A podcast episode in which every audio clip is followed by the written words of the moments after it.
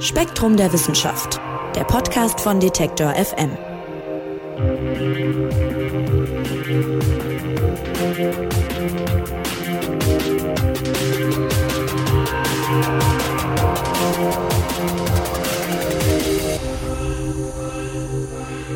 Hallo und herzlich willkommen zu einer neuen Ausgabe des Spektrum Podcasts von Detektor FM und Spektrum der Wissenschaft. Mein Name ist Marc Zimmer und ich freue mich wie immer, dass ihr dabei seid. Wir sprechen heute über Korallenriffe. Die sind ja rein optisch ein wahres Spektakel, farbenfroh, extrem vielfältig, wer das schon mal gesehen hat. Denken wir beispielsweise an das berühmte Great Barrier Reef vor den Küsten Australiens, äh, aber auch im Mittelmeer zum Beispiel gibt's ja Korallen, sowie an vielen anderen Orten weltweit. Aber diese komplexen Ökosysteme, die sind durch den Klimawandel stark bedroht. Wenn es Korallen zu warm wird, dann äh, kriegen sie nämlich Probleme. Forscherinnen und Forscher versuchen jetzt mit einer neuen Methode das Absterben zu verhindern, aber der Einsatz im Meer, der bleibt aufgrund unvorhersehbarer Konsequenzen relativ umstritten. Und genau um diese Thematik, um diese Problematik geht's im aktuellen Spektrum-Magazin. Und darüber wollen wir sprechen mit Spektrum-Redakteur Andreas Jahn. Hallo Andreas. Hallo Marc. Andreas, mal was ganz Grundlegendes vorneweg. Was sind denn Korallen eigentlich für Lebewesen? Nun, Korallen sind ähm, Kolonien von ganz vielen festsitzenden Tieren. Also das einzelne Tier ist dabei sehr klein, vielleicht so wie in, äh, der Nagel eines kleinen Fingernagels, je nach Art. Es gibt auch noch kleinere. Und dieses einzelne Tier, das nennt man einen Polyp, das sieht im Grunde genommen aus wie ein Sack. Das Ding hat also oben eine Öffnung. Diese Öffnung ist gleichzeitig der Mund und der After. Und um diese Öffnung drumherum sind die Tentakeln, weil eben halt die Korallen gehören zu den Nesseltieren. Das heißt also, an diesen Tentakeln sitzen also Nesselzellen und damit können sie kleine Planktonorganismen betäuben und dann fressen. Und der Sack ist dann im Grunde genommen der Magen, da wird das Ganze dann verdaut und die ähm, Abfallprodukte werden durch die Mundöffnung wieder nach außen geschieden. Okay. Und Korallenriffe, also wo sich sozusagen diese Tiere, die du gerade beschrieben hast, wirklich ansammeln, die bedecken weltweit schätzungsweise, schreibt ihr im Spektrum Magazin, 600.000 Quadratkilometer des Meeresbodens. Und sie beeinflussen das Leben von Meeresbewohnern einerseits, aber auch von Menschen auf dem gesamten Planeten, schreibt ihr. Wie das denn? Also sie beeinflussen natürlich in erster Linie das Leben der Menschen direkt vor Ort. Also wie du schon gesagt hast, sie bilden Riffe.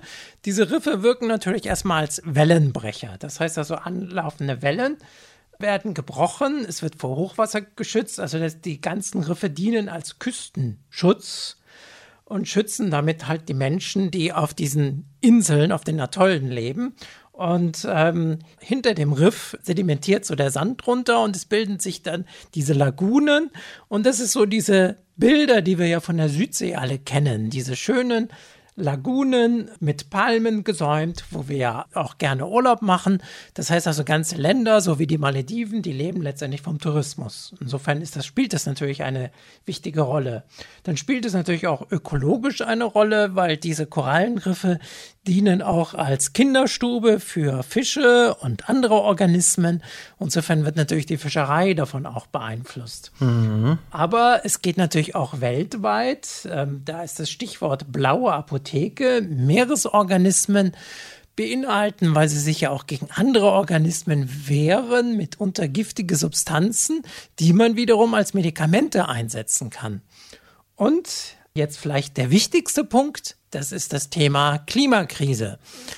Die Weltmeere nehmen das CO2 der Atmosphäre, das CO2 ist ja eben halt unser Klimagas, was ja uns so große Probleme macht. Das können die Weltmeere schon mal aufnehmen und damit wegpuffern. Korallen machen das aber noch mal in einem besonderen Maße, denn in diesen kleinen Tieren drin, bei den Steinkorallen, leben sogenannte Zooxanthellen. Das sind Algen, die ja Photosynthese betreiben und damit natürlich CO2 brauchen und damit also auch dazu beitragen, den Klimawandel einzudämmen. Ja, einerseits tragen sie dazu bei, ihn einzudämmen, andererseits sind sie auch mächtig von ihm äh, bedroht. Und das ist natürlich schlecht, weil sie ja, wie du gerade beschrieben hast, so wichtig sind. Nicht nur optisch schön, sondern eben auch viele Funktionen erfüllen. Jetzt habe ich durch die Lektüre im Spektrum-Magazin gelernt, 1983, da hat man erstmals so eine massenhaft auftretende sogenannte Korallenbleiche beobachtet. Und seit 1980 haben 94 Prozent aller Korallenriffe zumindest einmal so eine Episode starken Ausbleichens durchgemacht. Das ist ja jetzt wahrscheinlich nur ein Anzeichen für, für was Grundlegenderes, dieses Ausbleichen. Also was, was bedeutet das? Also diese Korallenbleiche, im Grunde genommen ist das eine Korallenkrankheit. Das heißt, die, die Korallen geben ihre ähm, symbiontischen Algen, diese Zooxanthellen, ab. Warum machen sie das? Also einmal ähm, haben wir natürlich unmittelbare Umweltverschmutzung vor Ort, sei es, dass eben halt belastende Gewässer da eingeleitet werden, was zum Beispiel den Nährstoffeintrag jetzt direkt vor Ort erhöht. Damit ähm, werden dann die Korallen von anderen Algen überwuchert, die ja sich über die Nährstoffe freuen. Oder ähm, die Planktondichte nimmt zu, was dann wiederum das Licht wegnimmt. Und da haben natürlich dann diese photosymbiotischen Algen in den Korallen ein Problem, weil man ihnen das Licht abschaltet und damit sterben sie ab und äh, damit bleichen die Korallen aus. Das kann aber auch jetzt durch Sedimenteintrag oder durch Plastik oder sowas kann das auch passieren. Oder was auch ein Problem ist, ist die Fischerei. Wenn also zu viel Fisch rausgefischt wird aus den Riffen, dann fehlen wiederum die Fische, die diese Algen, also diese großen Algen abweiden und damit fördert das wieder das Überwuchern. Aber der wichtigste Punkt ist auch hier wieder die Klimakrise. Man kann das so schön auf drei Stichworte zusammenfassen.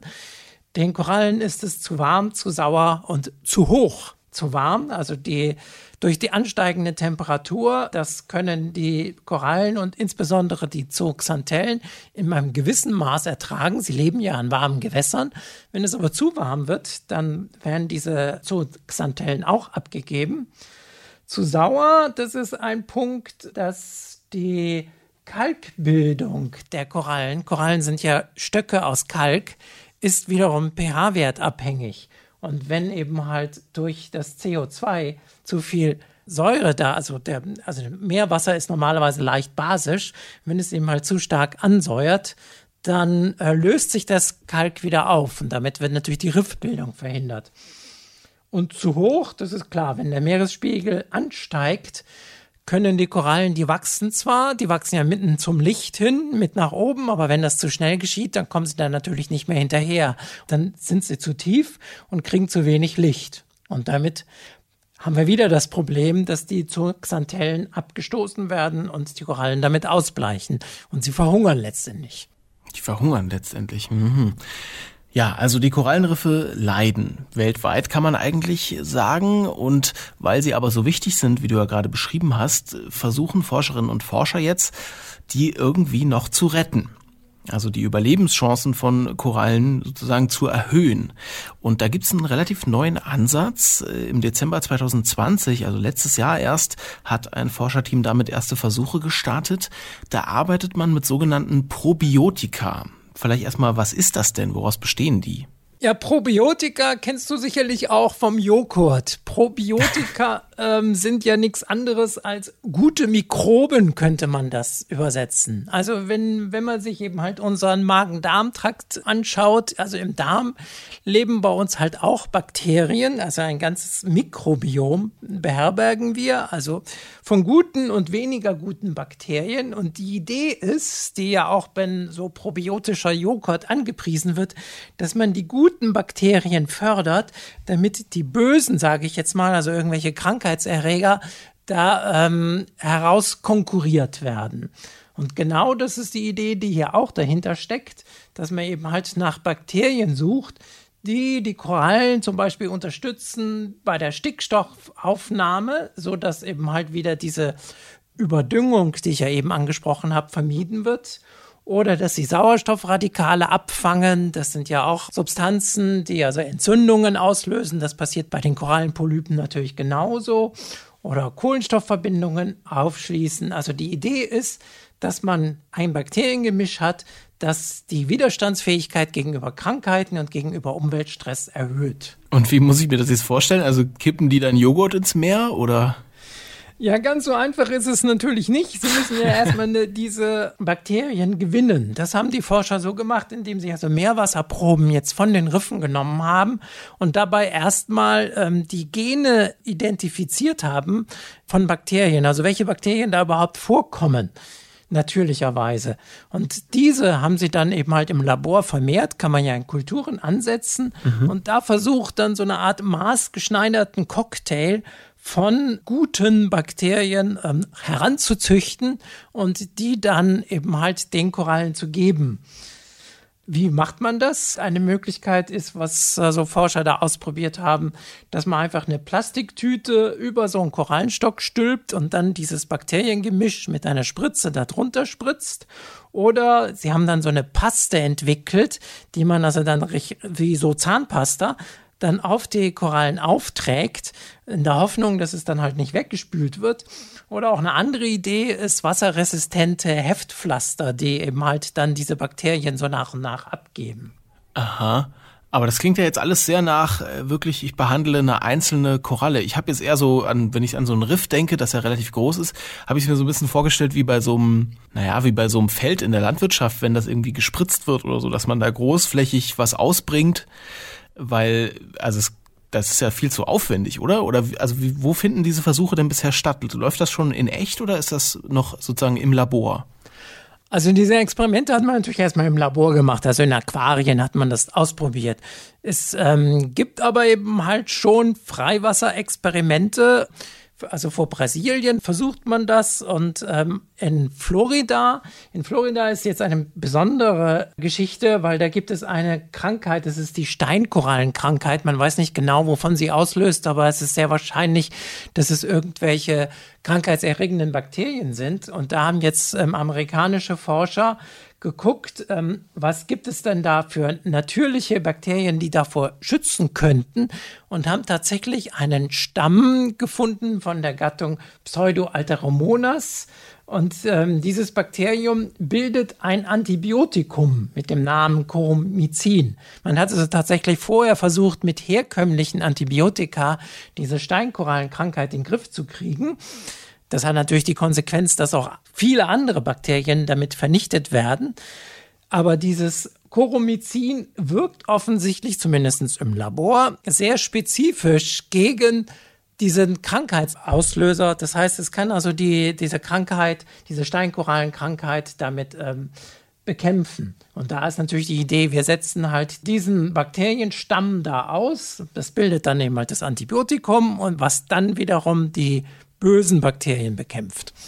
Und diese Versuche sind aber durchaus erfolgreich, ja? Die sind erstmal im Labor erfolgreich. Wie das jetzt im, im Freiwasser ist, das ist noch alles offen. Okay, weil wenn ich es mir jetzt vorstelle, dass man dieses Zeug ausbringt, du sprichst ja auch schon von Antibiotika und da wird man ja auch schon so ein bisschen hellhörig und denkt, ja, aber kann ja auch nicht gut sein, wenn ich massenweise Antibiotika ins Meer kippe, wäre jetzt so für mein Laienverständnis zumindest nicht die ideale Lösung. Also das Problem ist doch sicherlich, im Meer verteilt sich das auch überall hin, wenn ich da größere Mengen von diesen Probiotika ausbringe. Und deshalb ist die Methode auch nicht unumstritten. Ja, da schneidest du natürlich einen ganz wichtigen Punkt an.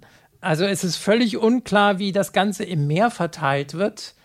Und es ist auch völlig unklar, ähm, was man damit ähm, beim Ökosystem auslöst. Also in erster Linie geht es natürlich jetzt um sowieso natürlich vorkommende Mikroorganismen, die jetzt zu dem Mikrobiom einer Koralle gehören, die aber, weil die Koralle krank ist, sie vielleicht jetzt nicht mehr hat. Und man möchte die Koralle damit unterstützen, dass sie wieder ihr natürliches Mikrobiom bekommt.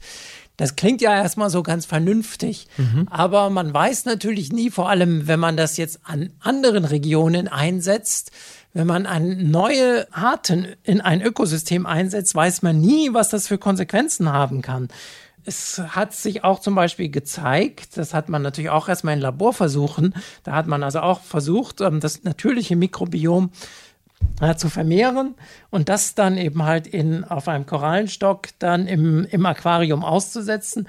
Da passiert aber dann auch schon mal das Umgekehrte, dass die Koralle erst recht krank wurde, weil ne, man natürlich damit auch Krankheitserreger erwischt, die man damit vermehrt. Also man kann damit auch eventuell genau das Gegenteil auslösen. Insofern ist das natürlich etwas heikel. Ja, und diese Risiken äh, sind jetzt nicht die einzige Kehrseite dieser Medaille. Es stehen auch sehr hohe Kosten zu Buche.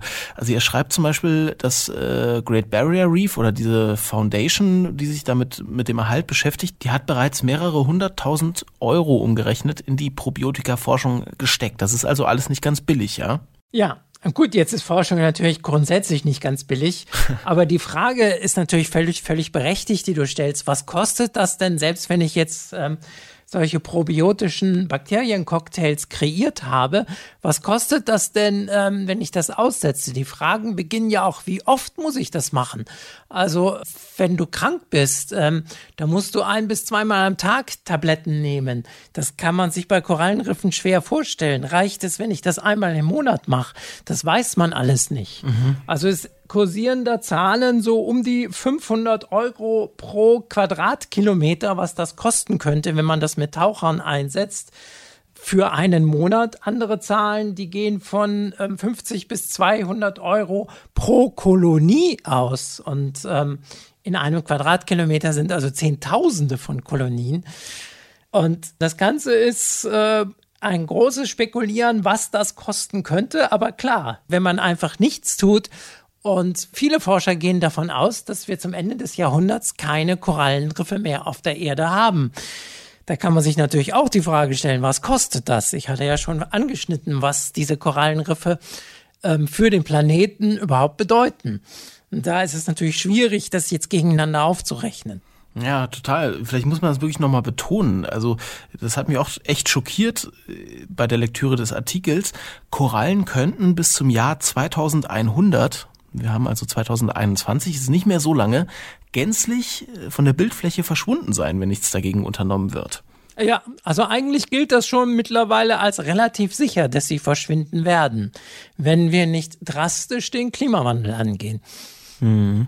Okay, und also angesichts dieser Bedrohung sagen jetzt einige Forscherinnen und Forscher eben, vielleicht ist es an der Zeit, gewisse Risiken in Kauf zu nehmen. Also zum Beispiel eben diese Probiotika ins Meer auszubringen, ohne jetzt jede Konsequenz absehen zu können. Inwiefern gehst du denn damit oder was muss da abgewogen werden? Also ich bin da skeptisch, dass das mit den Probiotika wirklich die Lösung ist, wobei die Forscher das ja auch nicht als die eine Lösung verkaufen. Also wenn, dann kann ich mir das nur als unterstützende Maßnahme lokal vielleicht vorstellen. Wie zum Beispiel bei dieser Steinkorallenkrankheit, wenn das ein spezieller Fall ist, wie in Florida aber das kann nicht die Rettung der Korallenriffe sein. Es kann nur eine Teillösung sein, wenn überhaupt. Ja, wahrscheinlich braucht es eh mehrere Ansätze. Ne? Also ihr beschäftigt euch auch im Magazin noch mit anderen Ideen, wie man denn die Korallenriffe vielleicht retten könnte. Vielleicht lass uns zum Abschluss äh, da mal noch ein bisschen reingucken. Gibt es denn überhaupt weniger problematische Ansätze mit weniger Risiken, die auch vielleicht nicht so viel Geld kosten? Das ist ja auch nochmal eine Frage. Also wie breit ist man da gerade aufgestellt bei der Rettung der Korallenriffe? Ja, da gibt es natürlich mehrere Ansätze. Ich denke, ein ganz wichtiger Ansatz wäre Schutzgebiete, Meeresschutzgebiete, die ausgeweitet werden, wo eben halt zum Beispiel die Fischerei ähm, streng reglementiert oder vielleicht sogar ganz untersagt ist, wo man nicht den Riffen, was ja auch für die Zementindustrie oder für irgendwelche Souvenire, dass, dass das halt nicht mehr geschieht. Also ähm, Schutzgebiete, die aber dann auch entsprechend überwacht werden, denke ich, ist bestimmt ein wichtiger Punkt. Oder was natürlich auch interessante Ansätze ist, man guckt eben halt, ähm, versucht äh, Korallen zu züchten, die widerstandsfähiger sind ähm, gegenüber ähm, Hitze, also Erhöhung der Wassertemperatur oder gegenüber bestimmte Krankheiten. Und die, man will die dann aussetzen. Das gibt dann auch Ansätze, die man verfolgt das alles muss ineinander greifen. Also eine Maßnahme allein wird uns nicht helfen. Aber alles nützt nichts, wenn wir nicht die Klimakrise angehen. Das ist der wichtigste Punkt überhaupt. Also wir müssen es schaffen, das haben ja jetzt auch die Überschwemmungen bei uns wieder gezeigt, wir müssen es sofort schaffen, den, den Temperaturanstieg einzudämmen. Sonst haben die Korallen keine Chance. Ja, ein Jahrzehnt etwa, das sagt ein Forscher in diesem Artikel im Spektrum Magazin, haben wir nur noch, um das Aussterben der Korallen wirklich noch aufhalten zu können, nachhaltig. Ähm, und der Ansatz, äh, das haben wir jetzt gehört, sie mit Probiotika zu behandeln, ist ein vielversprechender, aber eben auch umstritten. Also vielen Dank, lieber Andreas, dass du uns das erklärt hast. Gerne. Das aktuelle Spektrum-Magazin mit diesem Thema und noch viel mehr Spannendem aus der Welt der Wissenschaft, das gibt's jetzt überall zu kaufen, wo es Zeitschriften gibt und natürlich auch digital auf spektrum.de. Euch da draußen, ganz lieben Dank fürs Zuhören. Das war's vom Spektrum Podcast für diese Woche. Mein Name ist Marc Zimmer und ich sag Tschüss und macht's gut. Spektrum der Wissenschaft, der Podcast von Detektor FM.